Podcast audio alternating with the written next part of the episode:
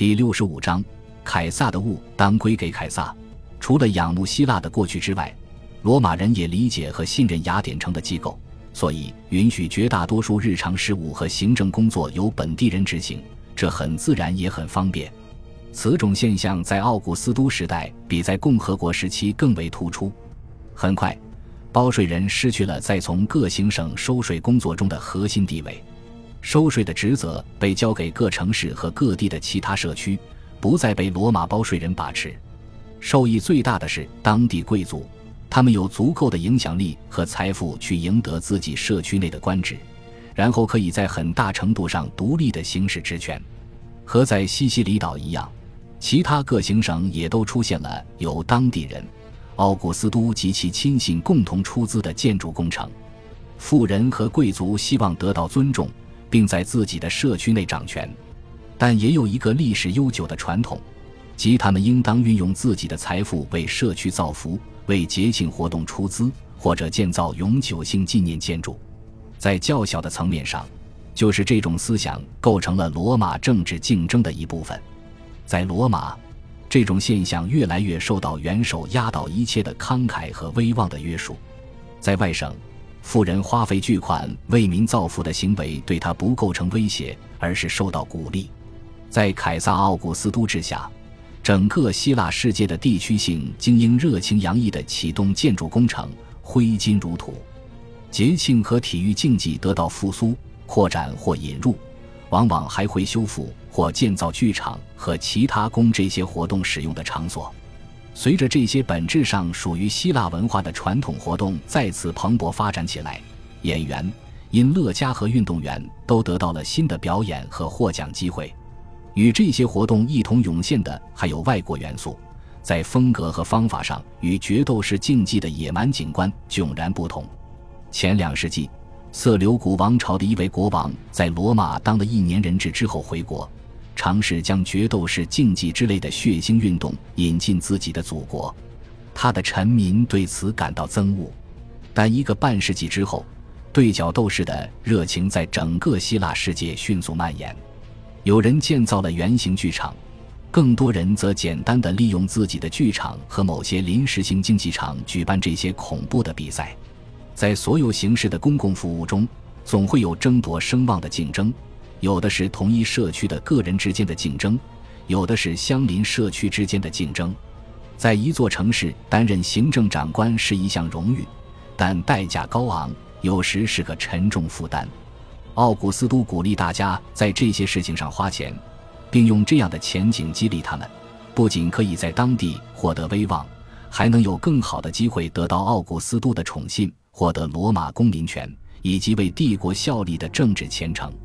地区性精英阶层中最顶尖的是附庸国统治者，这些人在小亚细亚和叙利亚控制的土地要比罗马总督们多。这些人的权力取决于罗马的好感，但在自己国内享有相当大的行动自由，负责地区性行政管理。他们之间有时甚至会发生小规模战争，这是非常有风险的，尤其是如果开战之前没有得到帝国的许可的话。他们必须将自己的野心限制在较小的范围内，并且不能做任何有可能冒犯奥古斯都的事情。这些国家不算真正的独立王国，而被认为处于罗马人民的统治之下。罗马人随时可以剥夺他们的地位。这些统治者大多拥有自己的小型军队，但没有一个人幻想可以对抗强大的罗马军队。我们不确定这些附庸国统治者是否会定期向罗马纳贡。史料中常写到，他们为罗马献上礼物，而且往往是非常奢华的礼物，比如用来纪念帝国胜利的金冠。他们也经常给罗马送来粮食、资源和士兵，以支援罗马的军事行动。大西律王派了五百人参加艾利乌斯·加卢斯在阿拉伯半岛的远征。有些学者倾向于认为。这些附庸国负有响应罗马号召、满足其要求的义务，但不会定期纳贡。但附庸国也完全可能每年向罗马提供金钱、服务或某种物资，尽管他们很有策略地将其称为礼物。非常粗略地讲，这些附庸国统治者相当于行省总督，区别在于前者的权利是终身制的，而且不会自动传给继承人。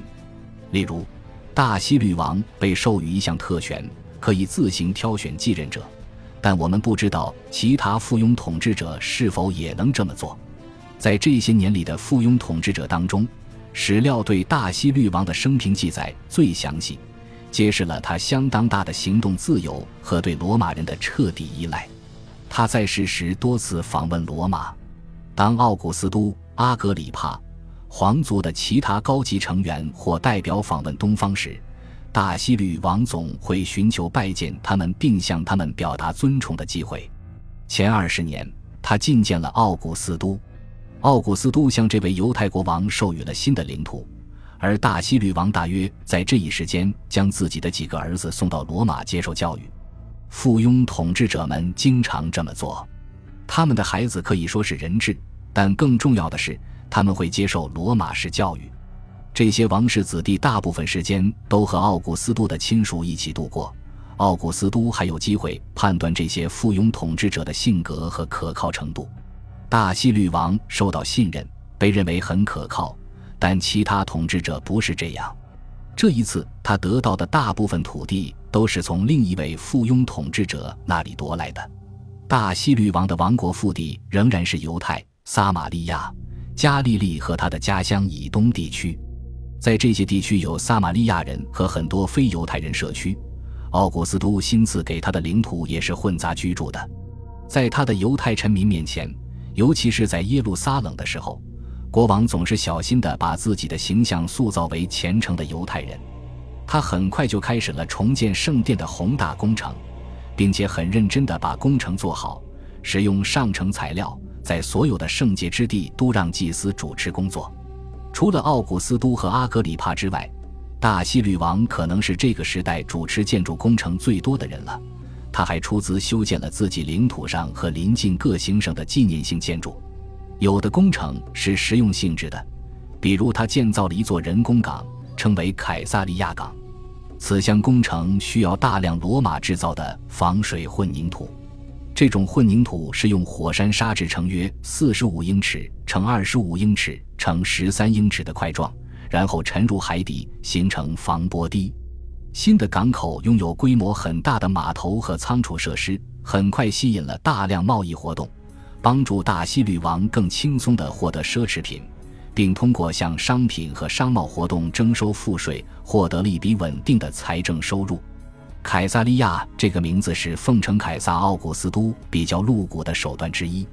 大希律王建造了不止一座被命名为凯撒利亚的城市，而他重建的撒玛利亚都城被更名为塞巴斯托斯，并安置了大量非犹太人，其中很多殖民者是大希律王军队的退伍军人。